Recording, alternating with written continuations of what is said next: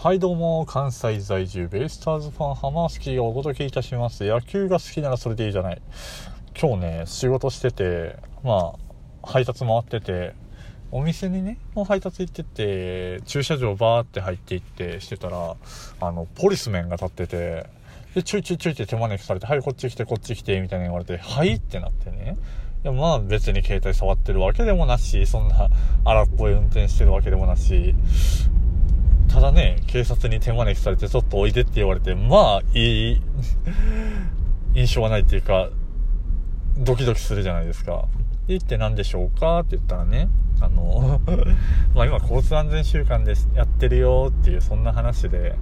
まあ、お仕事お疲れ様ですって言われてね、まあ暑いし汗もかくでしょうと、あの、ミニオンの可愛いミニタオルをね、いただきましたよっていう。マジかって思って。え、来る人、なんか車、通る車、通る車あんな感じで全部呼び止めてんのかなっていうのは、ちょっと疑問に思いましたけどね。いやいや、そういう体験はね、初めてだったんでね、ちょっと、びっくりはしましたけど、まあ、物もらえて悪い気はせんですからね。まあ、そんな不思議な体験があったっていうところのスタートでございます。前回配信でね、あの、まあ、ザボさんにメールいただいてね、ハッシュタグ、あの、ポケモンの思い出でちょっと一本撮ってみましたけど、まあ、あれはあれですっと喋りましたけど、まあね、こう、20年以上楽しんでる身としては、まあ尽きないわけですな。で前回は主にもうゲームの話ばっかりだったんですけど、っていうかまあ私の場合ポケモンは、まあ基本的にゲームが中心で、まあもちろんアニメとかね、そういうグッズ展開とか色々してるんですけど、アニメはそんな今もがっつり見てるわけではなくて、ただ映画は毎年見に行けますね。今だとその、まあ、おいっ子、めいっ子だったりをね、あの、誘ってっていうかまあ、おいっ子めいっ子を映画に連れて行くっていう名目で自分がただ見に行きたいだけっていうね、そんな感じで毎年見てますよ。今ね、あの、名探偵ピカチュウ超見たいんですよ。ただやっぱりね、一人で行くの寂しいんで。いや、まあでもあれだったらまだ、どうなんだろう。大人お一人様でも全然気にならんかなまあでもそれも追い込めいっ子なんとか連れ出してやりてえなっていうのは思うんですけどね。そうそうそうそう、そんな見たい映画があるのと、まあ、ポケモンの話でもうちょっとだけすると、あのー、グッズとかの、まあ、いろんなね、普通のおもちゃ屋さんとかでもぬいぐるみとか売ってると思うんですけど、まあ、オフィシャルショップっていう点で言うと、その、ポケモンセンターって、まあ実際ゲームの中だとそのポケモンを回復したりする施設のポケモンセンターってあるんですけど、まあそれは現実世界でもね、その、まあ主に主要都市なんかに、あのーあるんですよ。まあ私だと一番近いのはそのポケ、ポケモンセンター大阪って言って、あの、大阪駅のとこにあるね、あの、百貨店の大丸の、えっ、ー、と、13階にあるんですよ。私もだから大阪に結構遊びに行く時とかに、ちょっと時間ができて、一人の時間がある時とかはもう結構な頻度で、あの、立ち寄ってるんですけど、まあ、ほんとそれこそもう幅広いいろんなグッズがね、置いてあるわけですよ。で、結構あれもね、時期的なものとかで、もう新商品バンバンバンバン出てきて、あのー、油断してるとすぐにお金がなくなっていくっていう、そんなんですけど、まあ本当可愛いのが多いんですよ、もう。まあ最近はね、そこまでめっ買い込むこともなくなりましたけど、それこそ、その、前回のトークで言ってたぐらいの20歳前後の頃、一番ポケモン熱が高まってた時期っていうのは、まあ、ぬいぐるみをはじめとしてね、いろんなグッズ買いまくってたなっていう。まあ、今でも私のその、自分の部屋ね、あの、ぬいぐるみとか結構あるんです まもうすぐね、私30になる独身男なんですけどね。ポケモンのグッズは結構今でも部屋にあって、まあ、野球のユニフォームが壁一面にバーっていっぱいかけてあるのと、えー、ポケモンとカービィのぬいぐるみがあるのと、あと最近はハロープロジェクト関連のいろんなグッズを溜め込んでるっていうところで、非常になんでしょうね、カオスな感じのオタクの部屋になってますけどね。いやでも本当ポケセンはね、楽しいんですよね。ぜひぜひ皆さんもね、あの、まあ、東京、名古屋、えー、東京、名古屋、横浜、福岡、札幌、今は東北もあるのかな？まあ、なんせいっぱいあるんですよ。まあ、なんで皆さんそれぞれお近くのところでねちょっと興味がある方はね調べていただいてどんなもんかちょっと覗いていただくとねまあ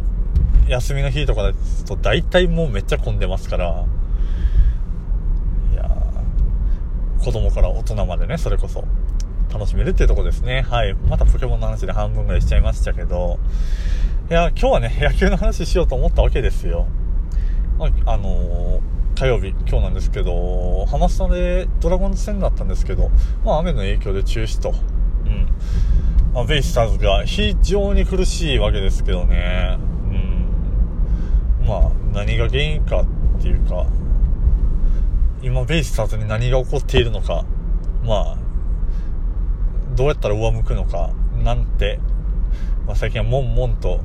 ね、ベイスターズのファン他のベイスターズファンの方だったり、まあ、他球団ファン、まあ、阪神ファンの人たちだったり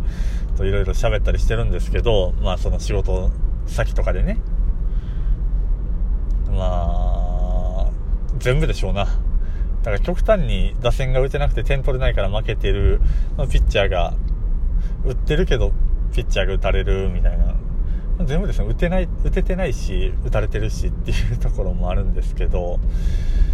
まあ、主力選手の、そうですね、やっぱ声が上がってるのはもう、ラミレスダメじゃねえかっていうのと、まあ、途中休養あるんじゃねえかと、早く監督変えろや、みたいな声も、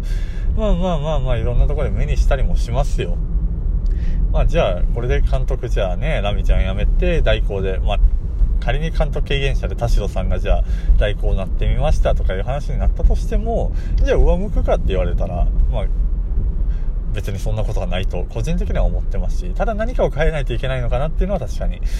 あるんですけどね、うんまあ、それが選手の入れ替えなのか、うん、新しく、まあ、新外国人選手新戦力新しい選手を入れることなのかっていうとこなんですけど、まあ、難しいですよね。先発ピッチャーも。苦しんでるし、まあ、個人的にやっぱりリリーフですかね。うん。まあ、ずっと柱になってるリリーフ陣ですね、まあ、特に去年のその三島、砂田、パットン、まあ、エスコバーあたりですよね、が全員が、まあ、去年よりは状態も落ちてますし、まあ、その勝ちパターンで、ちょっと固定、最近も流動的ではあるんですよね。まあ、その防御率、まあ、パットも状態は上がってきたとはいえですね、まだ未だに防御率8点台とか、三島も6点台、まあ、国吉の防御率とかもなかなか見れたもんじゃないですけど、それでもそういったピッチャーを接戦、まあ、終盤の同点とか、まあ、僅差リードの場面で投げさせないといけないっていうようなチーム状態ではあるんでね、そこに取って代わる選手が一個に上がってこないっていうとこなんですよね。うん。いつまでもやっぱり同じ選手が同じ役割を果たすっていうところででここに来てその三上の肘のクリーニング手術、まあ、おそらくもう今シーズン無理だなっていうところも重なってきてね。まあ最近自分の中ではもちろんじゃあもうこれで今シーズン諦めろとは思わないですしここからまた何とでもなるよっていうところでまああのラミちゃんの就任1年目の2016年ね、まあ、A クラス3位だった年なんですけど、まあ、5月頭、割と序盤の段階で同じような借金12の状況までなった上で、最終的には、まあ、あの年は借金1で3位っていう、なんとも言えんような成績でしたけど、まあ、でも A クラスに滑り込むぐらいの持ち直す時間はまだあるわけでね。うん。まあ、こっからの再編ですよね。まあ、まだ投げてないピッチャー、一軍上で投げてないピッチャーも下では控えてはいるので、うん、まあ、試しながらですよね。状態の上がらない去年までの実績ので使ってるピッチャーを使い続けるよりは、まあ、今のどん底の時期にね、もうちょっと他の選手を試したりして、なんとか、うん、形を掴んでいけたらっていう起用はしてほしいかなっていう感じですよね。うん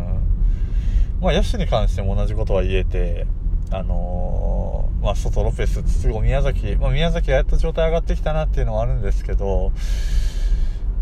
まあ、もちろんこの4人がバリバリやらんことではこのチーム成り立たないんで、まあ、使っていって状態上げてっていうことなんでしょうけど、